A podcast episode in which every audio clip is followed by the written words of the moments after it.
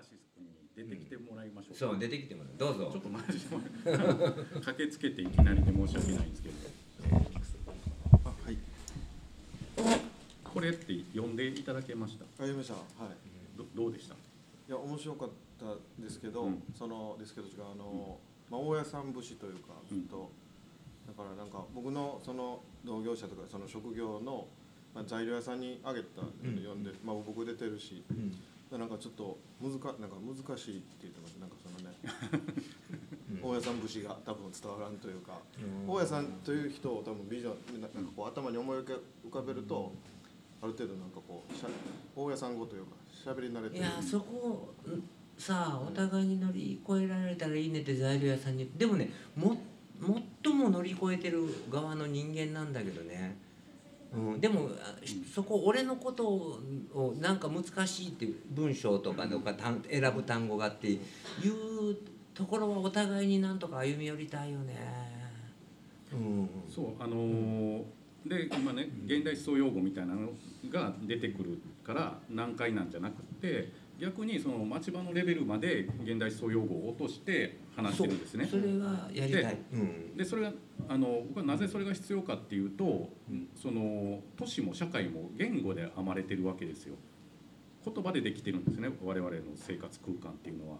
だから例えばあのそのパノプティコンであるとか、えー他何が出てくるかな、まあ、あの物証化とかうん。阻害とかっていう言葉を持ってなければ、あのその原因となってるモヤモヤしたものっていうことを指摘できないんですよね。うんうんだからあの言葉ってのは武器だから、うん。あのこういうものがあのアカデミズムのものになりすぎてるんですよ、うん。ミシェル・フーコーとかがね、うん。あの全然僕らと関係ないものみたいな、すごく難解なもの。うん。でも、えーまあ言い方悪いけど、俺らでも分かると。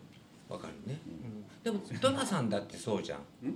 てめえ差し詰めインテリだなっても言うしさ「あのおはよう労働者諸君」って言ってさうん。バカにするわけじゃん、うん。労働労働者っていうか自分より自分トラさん労働者より下じゃん。人間としてね。クズだからね 人間の、うん、まあ、で遊民っていうかそのそうそうそうだから働いてない外側にいる人なんですよね。人がうん。働いてるこうタコ社長の工場に入っていってね、うんうんようややっとるかね労働者諸君とか言うわけだよだし俺らが若い頃は飲み屋でね、うん。ほふその辺の土方のお盛ん屋のおっさんがね「うん。あもう帰もう帰もう帰って」って言われて、うん、ほんでなんかあったんだよね俺ら見てないところで。ほんならそのおっさんおっさんやで普通の土方のが「あの大将俺を阻害するつもりか」って言ってたもん。うん。うん。まあ、阻害とかね物証化はそのマルクス主義用語。だよね。結構難しい用語だもんね。うん。で、まあ、そんなマルクスとしてはそそれほど大きく取り扱ってないんだけれども、うん。日本の、まあ、広松渡るという人が、うん。えーそれを特にあの語、まあ、展開した人なので、うんうん。え日本の左翼運動ではみんな阻害阻害っていうね。ね。うんー例えば工場労働みたいなものがベルトコンベヤ式になっていって、その人の仕事っていうのはうん。ものすごい部分でしかないと。うんでも昔の仕事っていうのは職人に近かったからそのうん。作ってるものの全体像っていうのが分かったわけ。ですようんね。でもそのフォードみたいなものがそのうん。ベルトコンベヤ式作っで作ったうん。らその労働者は同じ部分だけを繰り返し、うん。えーまあ、作業をし続けるわけですよね、うんだからその全体に奉仕してないしうん。自分が何をつ作ってるのかとか、うん。それがどういう人が買ってくれてるのかっていうことが分からなくなってるんですよね。それがまあ仕事から阻害されてる。そう。で、えー労働っていうのは、まあ、あの作ったうん作ることに何らかのやっぱりクリエイティブな喜びがあるはずなんですよね。うん。高橋君なんかは自分とこの職人を、えー仕事から阻害されないようにっていうことをすごい気をつけてて、うん。それで、えーでも、えー分かってない職人が時々遅くまで働かされる、うん。って言うても愚痴ってると、うん。うん。でも全体を分かるためには、えーお残業もしないとダメだし、時には残業だがない残業っていうのは絶対必要なのにそれが責任だからね。うん。だから、えっと、お金をもらう全てに金が発生するならば自分の失敗したことをリメイクすることにも金が発生するならばそれは、えー阻害を求めてるっていうことだよねうん。自分から。うん。今の話みたいなの聞いていてやっぱご自身は意識されてます？そういうあのえっと一緒に働く人たち。まあそのえっと共有したいものはしてるんですけど、うん。それ僕あの今の僕ら和光冷熱がどううんっていうよりはそのやっぱりそのそのあの値引きしてくる人らうん。をこうまあえっ、と社内で共有することによって意識を植え付ける感じですかね、うん。だからあもうちょっと言ってわかんない。値引きしてくる人らってだどういうことなえっ、のそれとせえー、施主さんがうん。とか元請け工務店とかが、うん。まあえっと20万円してほしいって言ってるって言った時に、なんでうん。なんでか聞いてっていうしその、僕値段触ってないんでもう、の従業員に任してるんで、うん。じも任す安くする線は任すけどもなんでかコミュニケーションしてなっていうのと、うんそのなんで安できやんかって言ったら、ん。僕らはちゃんとした綺麗な工具でまあ、新しい最新の工具買うよねって、うんで現場それで収めるよね、うん。で仕事現場行ったらめちゃくちゃ綺麗に養生すると、うんで養生する時間もある作る、うんそうやって人数入れる。うん。で、えっと撤去する時間も掃除する時間も全部見てでさらにその従業員の給料を確保するうん。っていうのを、まあ、徹底してあのその金額で共有してるじゃあ意識としてうん。そのなんていうんですかね。さっき言ってたあのどの部分でしたっけ？そのその僕僕その言葉では伝えてないけど、そこを共有することによって、うんうん。多分なんかそなるほどさっき言ってたことが共有されてると思う、うんうん従業員に。うん。いやまさしくそうだよね。アンチ阻害。うん。アンまあ物アンチ物証化だよね。でその値引きのうん。コミュニケーションをうん。ししないっていう部分が、うん。僕施主さんらとか、うん。まあ、その飲食やってる人とか例えば工事するってなった時の、うん。その僕らがコミュニケーション取らんことによって想像力がうんなくなって、うんうん。なんかうん。その、例えば工事お店したいってなって工事して、うん。その先にあるお客さんのこと見えてんだけど、うん。この僕らがお客さんになることを想像してない。全く、うん。あまあ、それがめっちゃ大事なのに、うん。だから僕らと一緒に行ったおじさん僕の年配の師匠の、うん。まあ、60代の人でもうん。何ていうんですかねちょっと工事したら家で自慢するんですよ絶対。うん。その店の。うん。あこう俺今日クーラーつけてきたんやでとか、うん。で自慢するし、うん。でもそこでやっぱりその値引きの影響とか、うん。僕らが態度悪くなるじゃないですかまた応援の人に、うんこうあ現場が切羽詰まってたうんり、うん。プレッシャーかかってたら。ほんならそのそれ多分家族に話さなくなると思うんですよ。あなるほどね。うん。あのそでそれで循環生まれないじゃないですか、うん。お客さんが、うんね、そのおじさんの娘も来なくなるし、うん。その新しい店に、うんうんうんうん。うん。それをすごい感じる感じますね。うん。まさしくこの本のテーマだよね。うん。今回ディスクールのね、うん、それを材料屋さんがわかちょっと読みづらいなっていうのはまあいいんだけどね読みづらくて。それもちょっと僕が翻訳してまた伝えてくそう伝えといて、ううん。でもねあの分かりやすい例えもいっぱいあって、あの面白い例で、うん。あのまた今の話とはちょっとずれるかもしれないですけど、あの人間関係の阻害っていう意味では、あのこう共有値とかコミュニティっていうあの言葉もキーワードとしてたくさん出てくるんですよね。で共有値って言って、まあ、簡単に思い浮かぶのって銭湯よね。で銭湯ってあのまあ銭湯のオーナーのものではあるんだけれども、地域の住人のものうん。でもある、でもあったんですね。もう今はそうじゃないけど、あのお風呂ないうちなんていっぱいあったわけだから、あのみんなでうん。その、言ったら汚れ物っていうかね、うん。あの汚れた体を洗って入るところなんで、えーその清潔度なんかはあのうん。客が守らないといけない。共有値なんですねだから、うん。そこに新参者とかよそ者が入ってきていきなりかかりもせずにゾドボーンとね湯船に入るとうん。必ず常連のおじさんがうん「こらお前」っつって怒るわけですよね。ね洗面器でどつかれてね。うん。でそれがまあそのなんていうの客と、えー提供する側の店うん。の関係だなんだけれども、うん。消費者と、うえー店の関係ではないわけですよね。あの本当はどの仕事にも銭湯の客と銭湯の経営する人との関係が、えー消費と供給の構造には必ずあるあることを求めて資本主義っていうのは動いてるはずなの、うん。はずなんですけれども、基本的にはそれが、えー、と人間が行う資本主義っていう前提のはずなんです、ん。ヒューマニズムと言われるものなんですけども、ヒューマニズムに基づいた商売、商売、うん、でも、うん。えっとそれが銭湯には、えー特に分かりやすくある、うん。要するに、えーなんなら銭湯は、えー経営者のもの感が薄くなりやすい。あの要するに経営者の、えー使わなくなった荷物が脱衣場に置いてある銭湯なんてよくあるんですけれどもあのそう半半分倉庫みたいなことになってるみたいな。あんなの、えっと、昔だったら今でも京都にはそそれを客が怒るあのなもう置くなここにって言って客が怒ってる銭湯あるしで、えっと、そういうことで客が顕著に減っていくみたいなね。うんでそそれでも許してきてくれる客を優先した銭湯はみんなから嫌なことが起こる銭湯って言われたすし必ず。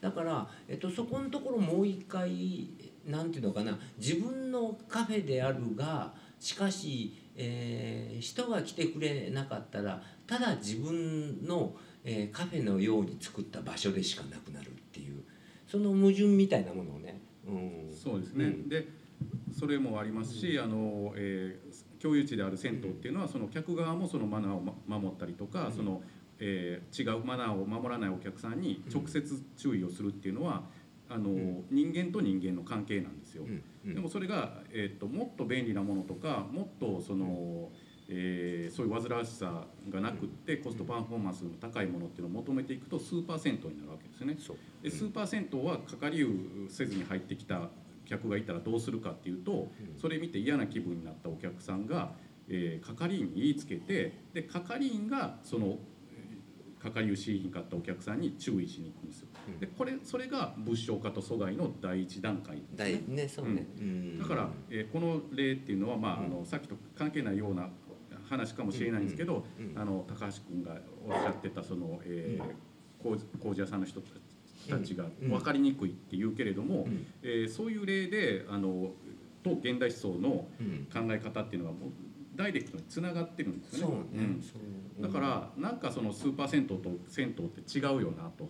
うん。で銭湯ってなんかいいよなって思ってる時に、えー何が違うかっていうとやっぱその物証化と阻害っていうのがもう一段階繰り上がってる状態がスーパー銭湯なんですよね。ね、うん。でそういう社会を受け入れていくのか、うでそのスーパー銭湯的なものと銭湯的なものの違いっていうのは小売店であったりとか工事であったりとか、えー、全ての、えーまあ、人と人との、えービジネスあのお金の交換の際に、えーその際っていうのは必ず現れるんですね。違いっていうのは。特に工事の中でも電気設備とか裏方に近いもんだからね、あの特に辛酸なめてると思うのね、うん、だから面白いなと思う。高橋君のあり方、キャラクターも立ってるし、うん。でも珍超レアケースだと思う、ここまで。今も要するに何にも彼も別にフランクフルト学派の電気屋でもないからさ、うんうんあの何にもそんな物証かもうん。何にも知らないけれども、実際そこに抵抗してるわけでしょ。そね。んそれではな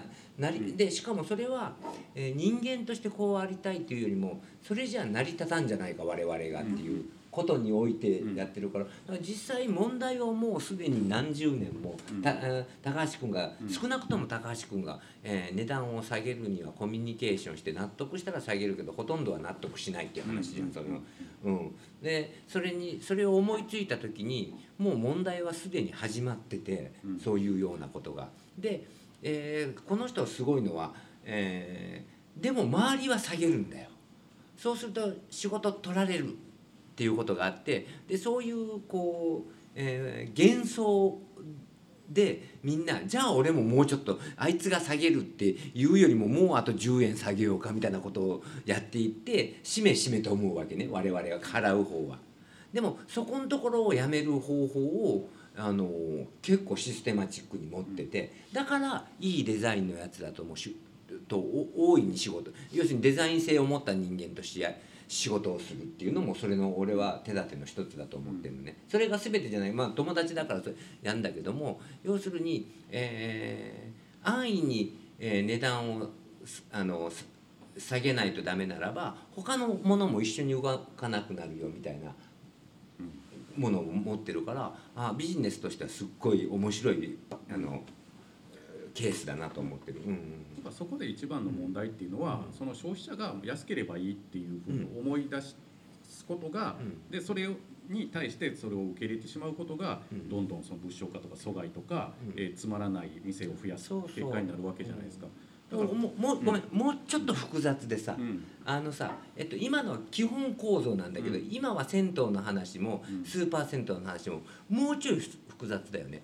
あのスーパー銭湯の方がよくって係員呼んで直接怒りたくない人たちがいっぱいいて、うんでもその人たちは何かって言ったら銭湯で怒られたり怒ったり「ドア閉めろや」とか「シャワーがかかってんねんずっとお前」って言って 言うようなねことを言い合うような、えーことができないストレスを、えーそれを言わないことで係員に言いつけることでスーパー銭湯で漫画一人で読んでねずっと最後ねみたいなことで解消してる。だから自分に人間性を取り戻すために、うん。銭湯じゃないとこに行く方が取り戻せるみたいなね超複雑になっちゃってる消費者自身が物証化と阻害を求めているってことですよね。今の話は高橋君にもそうそれが当てはまっていくみたいなねところがあるの。だから要するに、えっと、どんだけ職人はそのことを高橋君のことを理解してるかって言って、でも理解しなくってもそういうふうなことが大事だって言うならばやっぱそれはその要するに善意といううん名前でヒューマニズムっていう名前に対するそ、えー物証化が始まってあのそれに阻害される。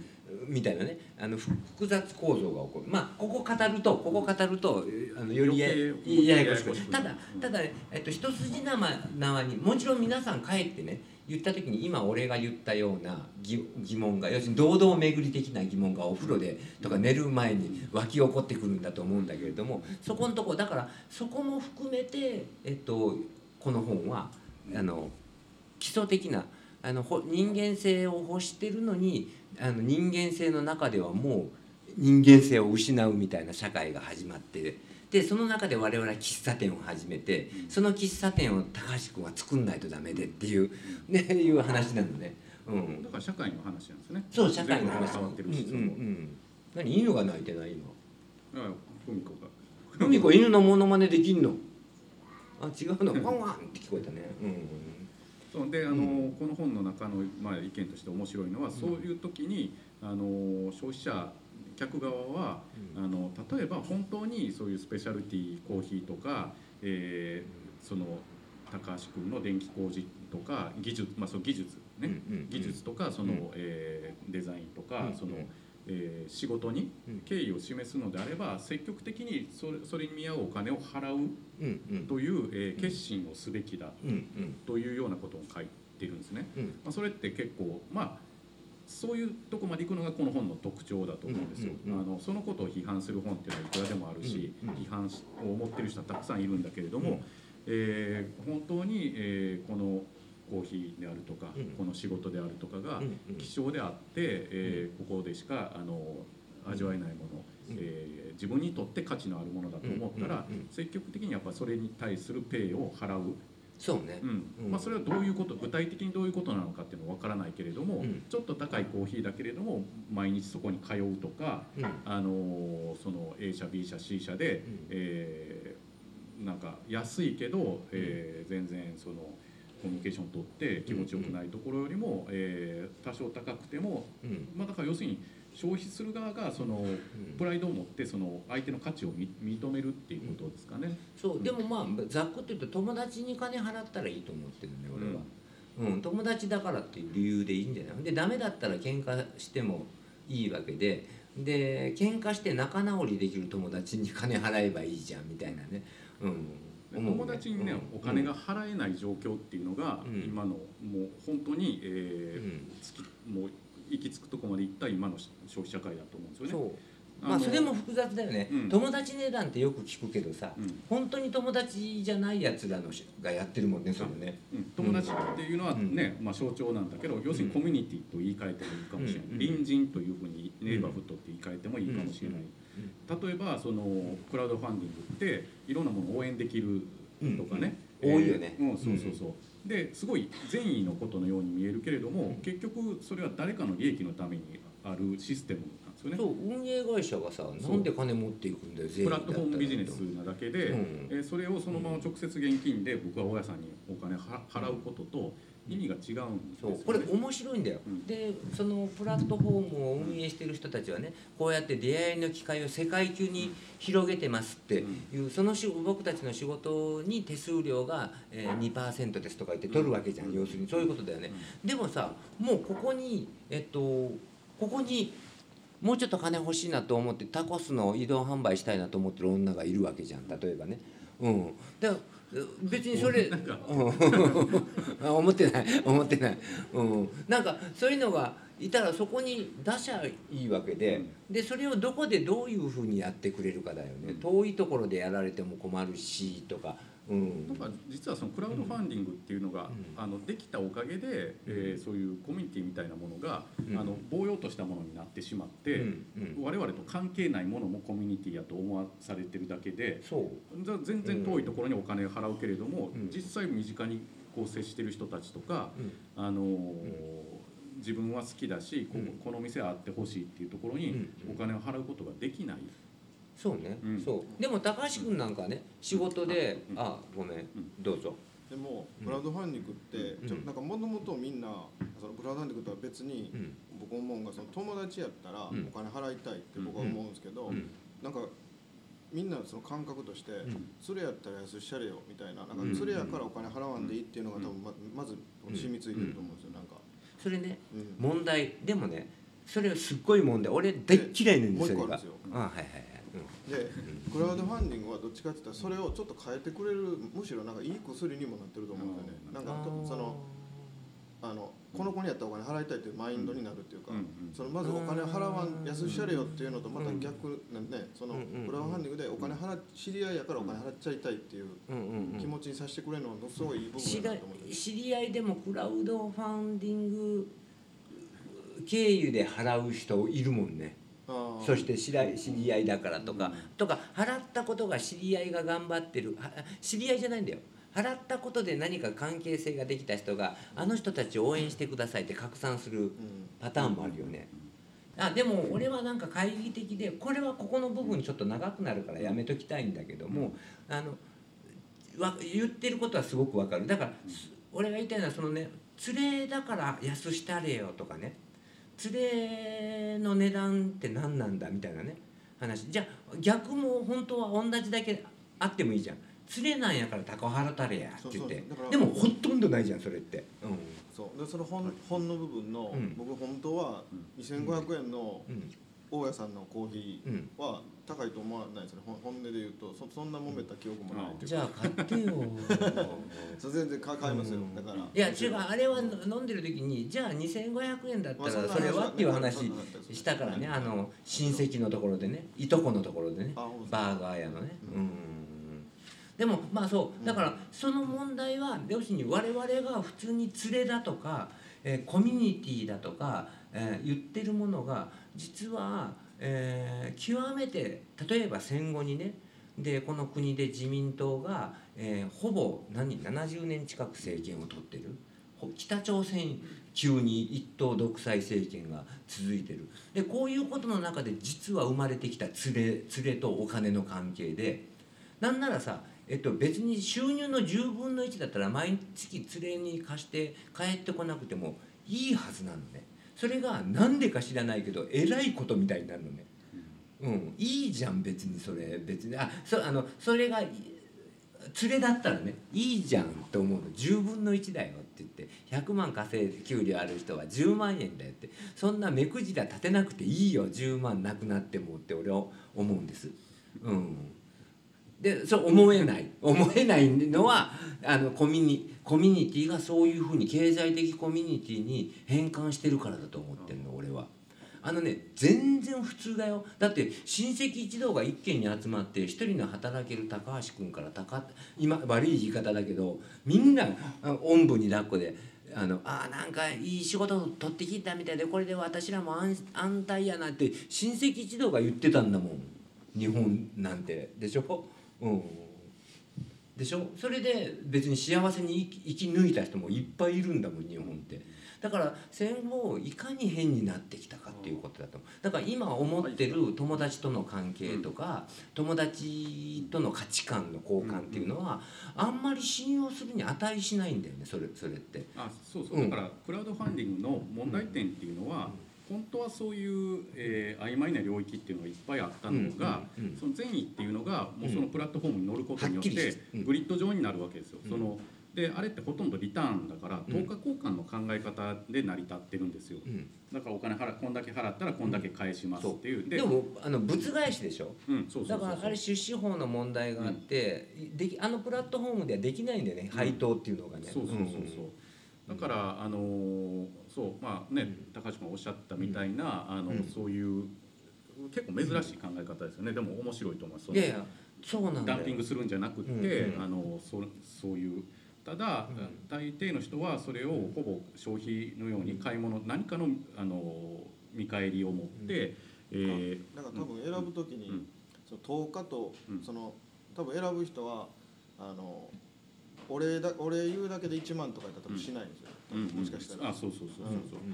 そう、の初めてお礼の手紙送るに3000円とかがスタートなんですよ。クラウドファンディングのリターンで、うんうんだから次は T シャツ8000円とか、うんうん1万とかなるんですけど、うんもう T シャツもらえるんやったらやろうかとかの選び方になるんですよね、でも普通やったら、うん。俺と関わったっていうことを言いふらしていいから10万円とかあ全然ねそうありやと思う。ありでもあるんじゃないですか、うんそれはね、ででもそこを先、一番先に選ぶ人は少ないっていううん。感覚が、そう。だから、えっと、そういうものへの、まあ、カウンターの考え方として、うん。またその現代思想用語だけどうん。贈与っていう贈与経済っていうキーワードがあのこの本の中には織り込まれています。うん。でまあ、贈与っていうのはどういうことかっていうとあの、まあ、一冊だけあるかな。そのマルセル・モースっていう人類学者がフィールドワークにその、まあ、要するに西洋文化圏じゃない、うん。えー島国の民族の、うん。えー経済行動貨幣なんかがないところのうん。えー彼らの交換様式みたいなのを観察して発見した様式なんだけれども、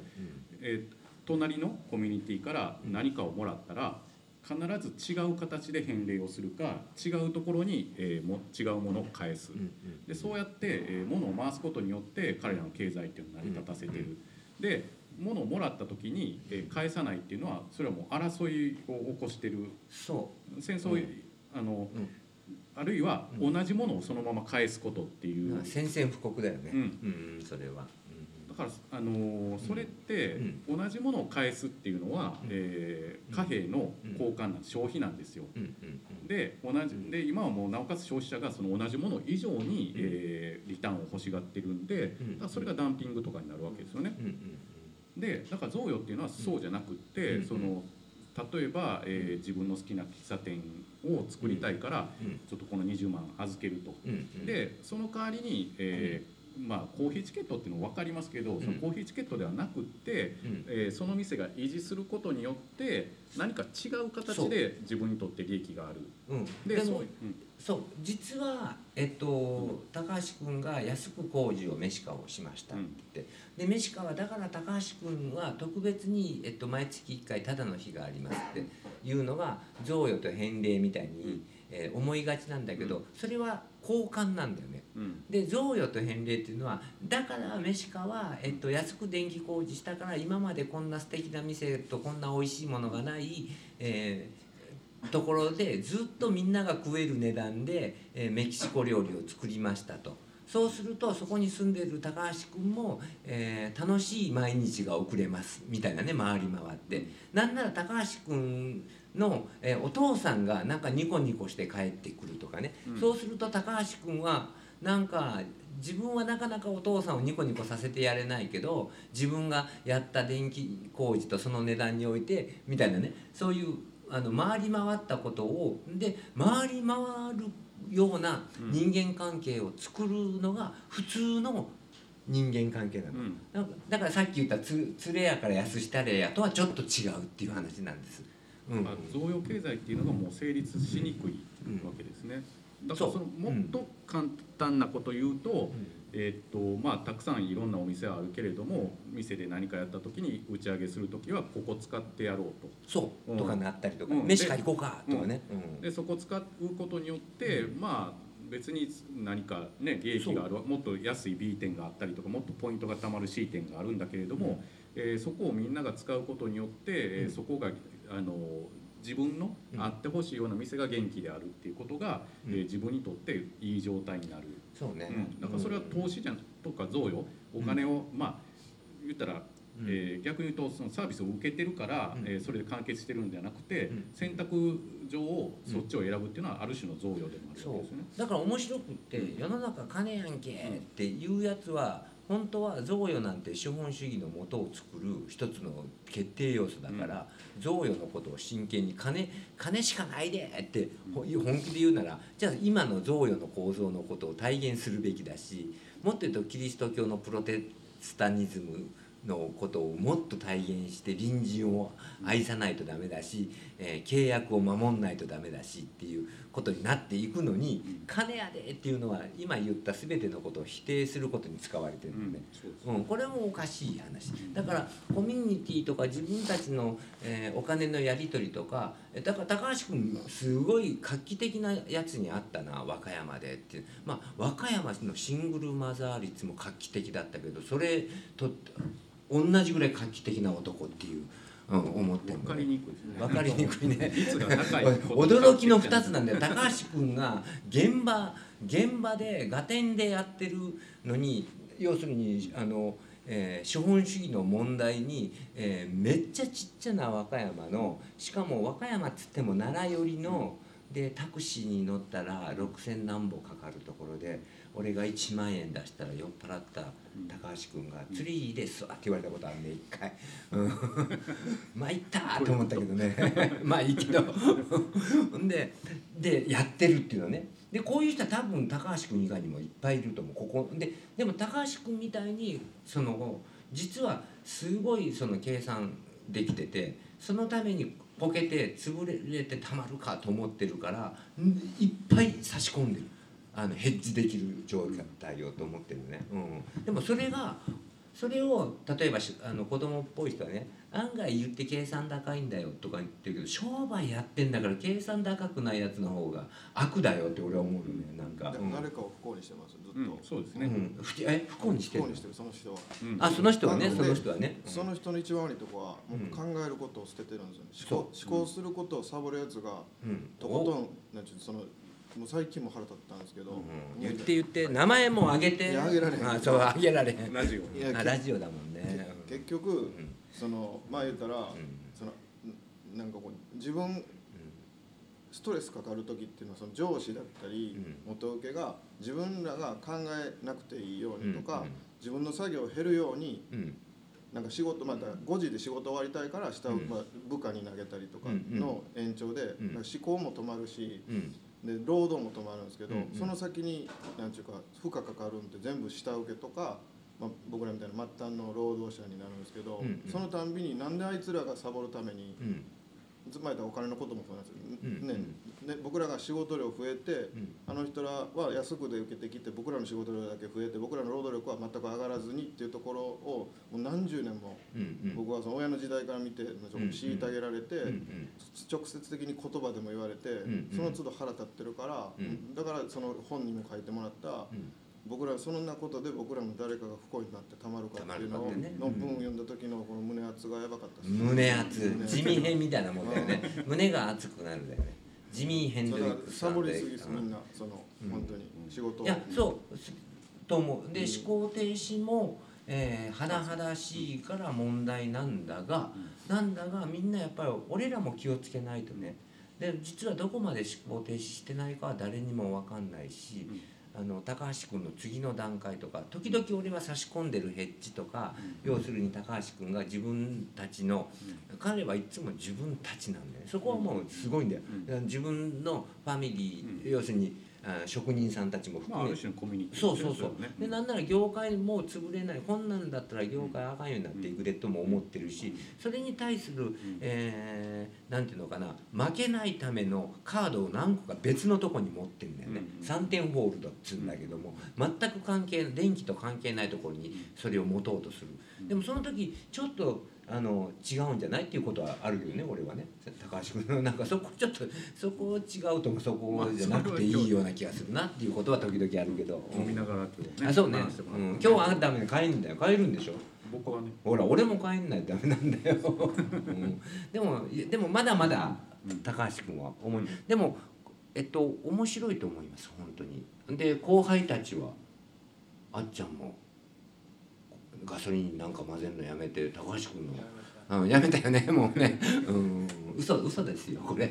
なんかガソリンの時はシャレになんないみたいだよね。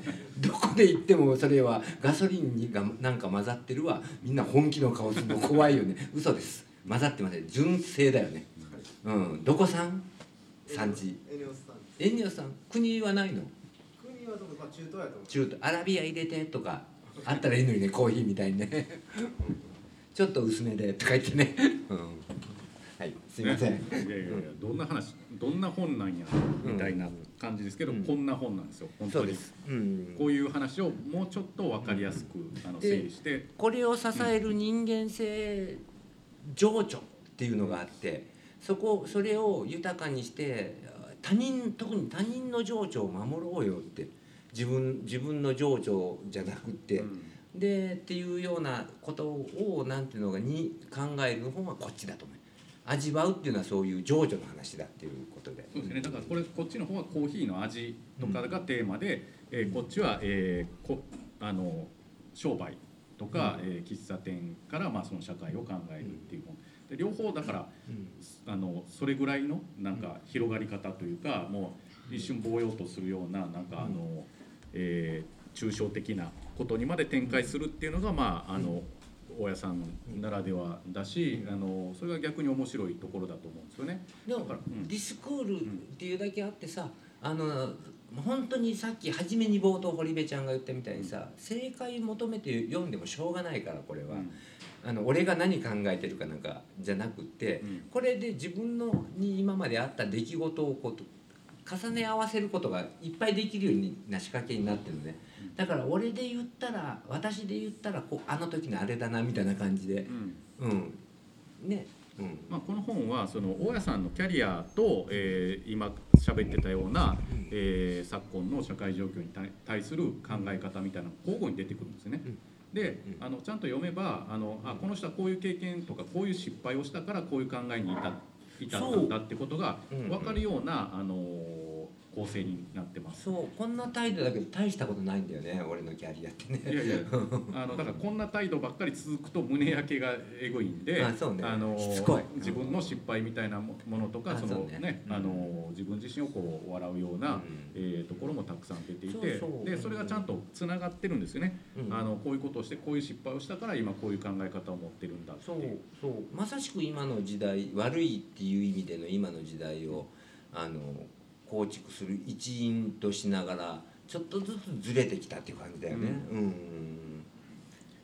だからこの後書きにも書いてるんですけどこの本はまあ何かその、えーお店をやる人の、うん。えーもちろんそのマニュアルではないし、えービジネス書でもないんだけれども、お店をやるにあたってまずそもそもお店って何だろうとか、えーお店と客の関係って何だろうとか、うんうん。それぐらいまで引いて、うん。えー根本的にあの考えるヒントを与えてくれるような、うん。えーまあ、ある種の経営指南書。だけどマニュアルでもビジネス書でもない、うん考えでも方自体そうでも今のまま1985年ぐらいから今に至るまでのまんまでみんなが思ったことを、えービジネスにしたりとかね自分がなくてはなその場になくてはな必要とされる人間としての価値をそこから見ていくならば、えっと、もう、えー決まった人が勝利するっていうのかね。あと我々はそんなに幸せになる可能性はないっていうのがあるんです。例えばコーヒー一つにしてもね今の主流のコーヒーの焼き方主流と言われるいいと言われる機械いいと言われるコーヒー豆いいと言われるサービスであったら UCC は勝つに決まってんだから。で、うん。まあだから要するに資本の高で物事が決まってしまうってこそうとですよね、そう、う。ん。うん大資決まってん本がうん。全部できる、でも嗜好品の世界っていうのはそうじゃないから違う。我々インディーズみたいなの。まあ本屋の世界もそうですよね、う。ん。本屋もまさしくそうじゃん、本当ならもう決まっていくんだよ。純駆動とウェイに負け勝てないはずなんだよね、うん。うんでもね常にそういう、まあ、本っていうのはその、なんだろう、えーまあす平たく言うと数値化できない。だから最も数値が高いもの。例えばその太宰治を生き返らせて、うん。えーこんだけの金払って、うん。まあ、アルゴリズムで、うん。えーこういう、まあ、うん転生して失恋するストーリーを書いたらうんむちゃくちゃいい本100万円の本ができるかっていうと全くそういうことじゃないんですよね。でもねうん。す怖いのはだからそれがめっちゃいい本になるっていう構造を今はらんで、うん。要するに AI がややるならば、うんうん AI がいいように我々の方がそっち側に持っていってる。それがその SNS がパノプティコン化してるって、うん。お互いがお互いを監視してるっていうね。とかたもうインターネットなんて俺ら始まった時になんてすごいことができたナム・ジュンパイクっていう作家がいてねハイパーなんとか構想みたいな作品があってさそこがインターネットのアイデアの始まりでそれを思った時にすごい彼はチェルノブイリのあのを発見してるのね事故を一番初めに。そのアート作品として、うん、みたいなアーティストがいてまあすごい方のね。テレビを世界中のテレビをつなげるっていう構想を持ってて。ででどどんなものかって言ったら今まあまさしく何でもないじゃん別に。あってもなくても別にいいわぐらいだしインターなんでかって言ったらさっきも昨日も言ってたけどルノーっていう車のこと調べたら結構早いうちにルノワールが出てくるんだよね。うん、でそれね喫茶店のルノワールかと思ったら本当のルノワールなんだよね絵描きの。全然興味ないわそんなもんで。ルノーっていうフランスの車のことを知りたいんだよ俺はって言って。で他の言葉を入れると俺が知りたいことにつながるの。それ何の言葉だろうと思ったらそこにあるパーツを売りたい人とか雑誌を売りたい人の言葉なんだよね、うん、買いたいんじゃないんだよ俺は知りたいのに、うん、買買って買お買おうとする人の言葉を選ばないとインターネットのに近くあの自分が知りたいことに近づけない、うん、だからそう思うとねあ AI が全てになっていくっていうのはなんとなく想像はつくよね。だからいろいろその、あのなんだろうコミュニケーションであるとか、えー知的探求であるとかのツールだと思っていたものが、うん。あの知らない間にもう資本にそう。構造に組み込まれていて、うん。うん。それを気づかないままみんながそれが知的なことであるとか、うん。うん。コミュニケーションを取ってることであるとか隣人にお金を払ってることであるっていうふうにうん。思ってしまってるっていう構造が、うん。あの今なんですよね。そうね、うん、時々飲み屋で喧嘩したりとかね、うん。あの嫁にどつかれて連れて帰られたりとかね酔っ払ってね、うん、とかね。あの家入れなかったりしてね。家帰ったらもう閉められててとか。でわーとかで怒ってガラス割ったらパトカー近所の人に呼ばれたとか。そんなんやってるならば AI なんか何にも関係ないよね。うん。うん。そうなんかね、うんこう飛躍がね大家さんらしい。あれなんか伝わんなかった。めっちゃいい時代の話したんだけど、うん。ポ、カーンタイム。そう高橋君が嫁になんかボロカス言われてたら俺が「まあまあまあ」とか「でうるせえお前お前が一番悪いんだ」とか逆に言われたりとかするのがいい。それだったら AI か関係ないもんね。うんうん。あ分かった。ごめんごめんごめん、うん、まあでもそういうところから、俺らはそのレベルだよっていう話 AI がどうだとかさ、うん、言っても奥でしょ。言っても、うん、超なんていかないじゃん。金額の世界としても、うん、そんなの飲み屋で喋ってるぐらいのことだよそんなのって。言って、うん、まあ質問受け付けましょうか。あそうね。はいはい、うん、あのーまあ高橋君に質問してもいいよ、読ん。でなかまあ読まれてない人の方が多いんで、あのーこの本の内容というよりも、まあ、関係なくてもいいです。あの今日の話してた、えーことであるとか今日出てきたキーワードであるとかうんあのそれこそさっきのね高橋さんの具体的な話なんかでもいいと思います、えー何かありましたら。まああげにくい。でも聞いといた方がいいよ。何でもいいよ。ちょっと話一つ面白うん気にそう面白かった、うん。気になったの、うん。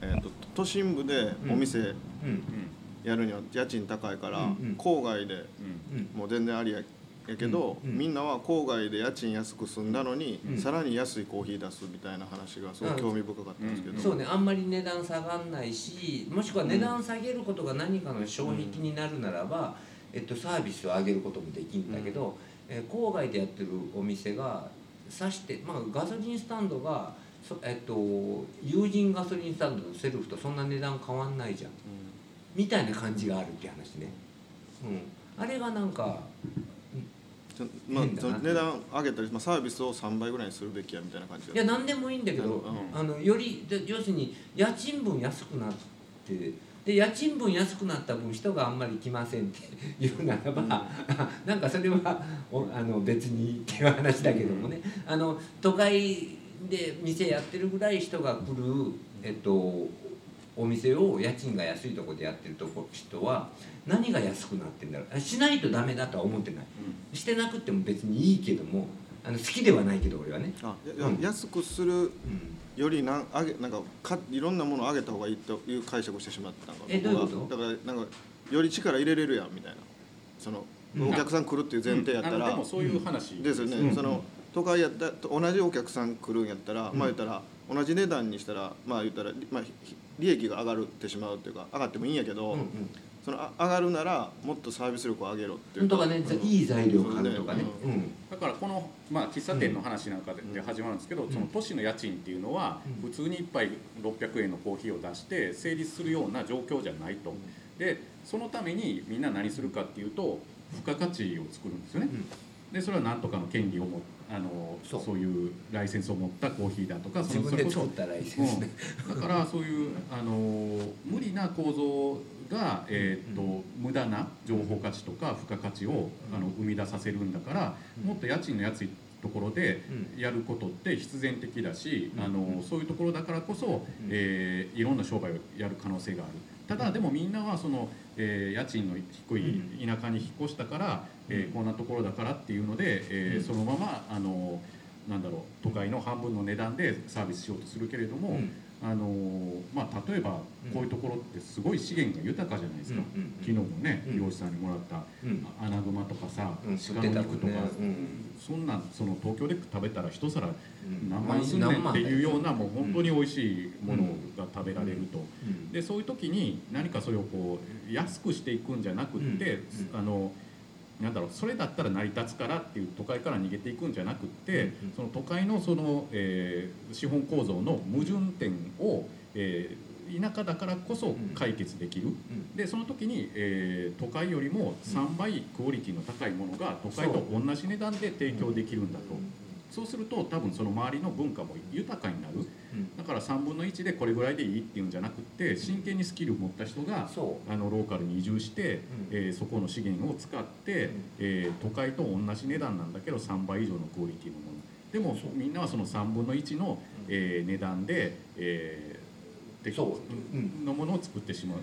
だだし要するにもう一個言いたいことがあってそこにはね。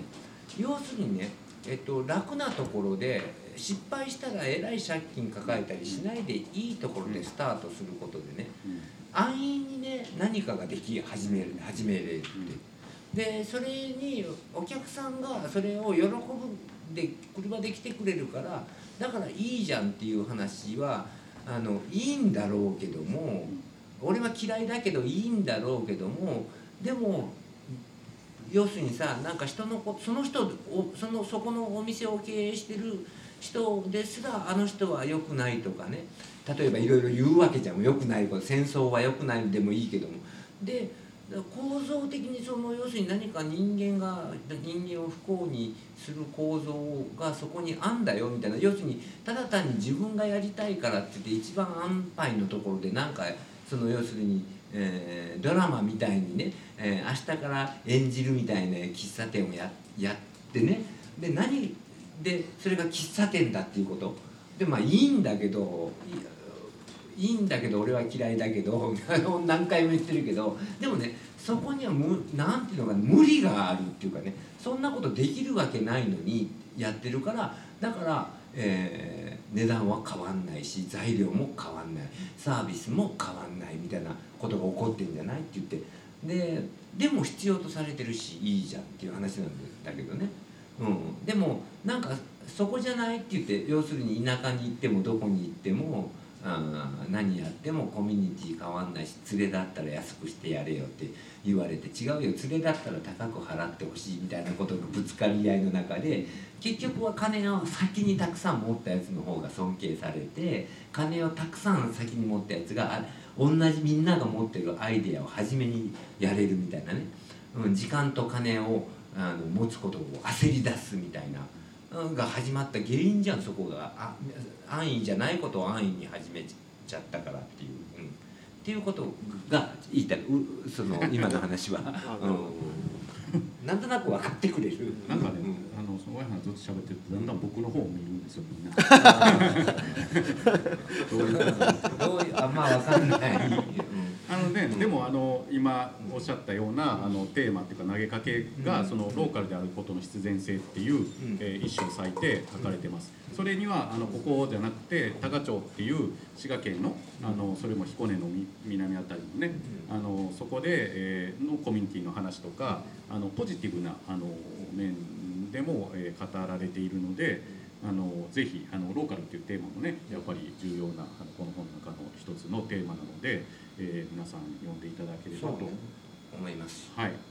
でまあまあなかなかねこういう形の質問まあやっぱりあの質問しにくいというか難しい話でもあるので、えー直接うん。我々に、えー話しかけていただいたりとか、うん。えーできますし、興味あはいる高橋君の話がうんね、なん。かまあこの回とか、まあ、この本を読むことをきっかけに何か、えー何かが腑に落ちたとか分かったとかじゃなくて、まあ、隣人となんかそういう、えー対話をするようなきっかけになると一番いいなと思います。でそのまあヒントとしてやっぱり本があるわけですね。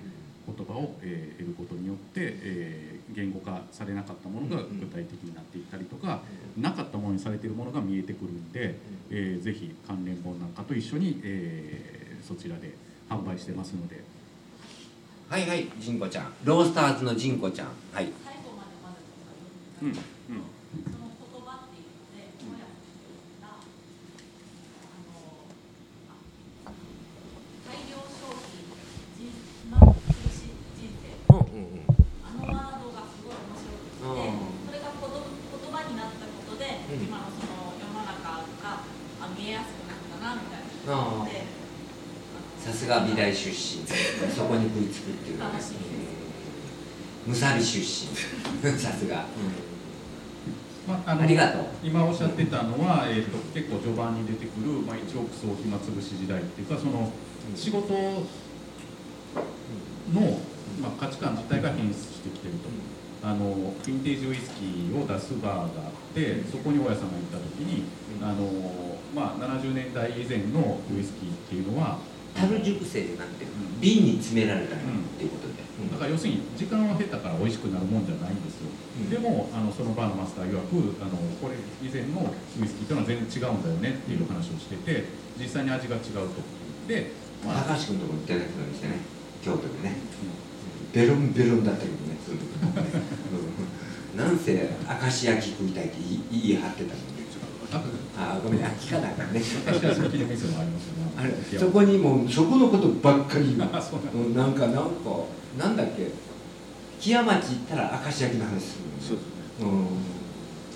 でねまあ普通だったらまあそれそれはそれであ昔のウイスキーは美味しかったんだなで終わる話なんだけれども、あのこの本の中ではあの何が変わったんだと。そので例えばその70年代ぐらいにあの製法が変わったのか例えば道具が変わってプラスチック製のものが生まれたのか。でまあそれは答えは出ないんだけれども一つにはやっぱりその職業意識の変化っていうのが大きな要因なんじゃないかと。そうね、それは何でかっていうと、えーその労働環境がどんどん変化していって、えーまあ、消費社会がまあ発達するにつれ我々は働いて余暇に何かを消費するために仕事をするようになった。でそういう考え方があの、まあ、普通になってくるとその労働してる時間っていうのは要するに換金するために自分の時間を売ってるようなものでしょうそうすると、えー仕事っていうのが、えー例えばもう与えられた賃金を得るためにうん。時間を売ってることに近づいていくと。でも本来の仕事っていうのはその70年代以前のウイスキー職人がうん。もしかしてそうだったのかもしれないようにやっぱり美味しいものを作ったりとかいいものを作るっていうこと自体がある種の報酬であり、うん。えー仕事の本質であったはずなんだと。そう。でそういうもの自体が変質してきてるんじゃないのかっていうのが、うん。えー一億総暇つぶし時代っていうそうねそう、えー要するにだから、えーさっきも言ったけどもそうやってし私は職人なんですっていうことを楽しみたい人が9時から5時まで厳しい職人みたいなことをやってるけど実は別になんかすごいものができてるわけじゃなくてみたいなことにつながるんだと思う。さっきの喫茶店の田舎でやる喫茶店の話もそうなんだけれども、うん、まあね仕事そのものにあの、まあ、全てを傾けないといけないんだと。そう。それは昔から決まっているんだそう。仕事終わってからの趣味だけが楽しみもいい悪くはないけどね。でもまずくなったのはそのせいだよって俺は思ってるいろんなものが、そういう話なんかもあるのでだあの、ね、今おっしゃってもらったようにみんなが引っかかるところが違ってで皆さんこういろいろ引用自分が面白いなと思う、まあ、そういうねキャッチーなフレーズっていうのがいっぱい出てくる本なんであのぜひあの皆さんが引っかかるところなんかを、まあ、感想うん、言ってもらっても。ね、うん。まあでもお金じゃないっていうことだよね。まあ、すごい聞きがたいこと言いますね最終的に。いやでもそうなんだよね、でもね金じゃないって言いながら、まあ、前半の僕のパチャママ時代とかねその後のシティライト時代っていうページがあるんだけど金じゃないよとか言いながらさ自分より若い子をさ騙して働かしてねさなんかあのすごいしんどい思いさせたりとかねしちゃうんだよ。で今でもよく見るよ情報都市に行ったらそういうなんかリーダーファッションリーダー的な人たちが、えーちょっと若くてその人たちのことを憧れてる人をの時間をいいように自分で使って結構利益得てるのとかも見るしでその時に使われるのが金だったりよくするしでそれはそれで、えー使われてる方も変な気づきをしてさあの変な、えー反撃をしてねそこまで揉めることじゃないよ。人あの人生とかっていうことじゃないよ。みたいなあの人生のことで泣くぐらい怒ったりするほどで だか変な先輩にいいように新聞配達させられて給料は先輩がもらったぐらいの話じゃんみたいな、うん、だからどうやって逃げるかだよね後輩はみたいな。でもやってきてないのかね今のことそんなね、怖い先輩の代わりに新聞配達行かされたり、うん、明日もやれよとか言われてどうやって逃げようかとか真剣に考える。せっかく話がまとまりあ、そうか、ごめんごめんごめん。いつもいつもこうですいつもこうなんだよ。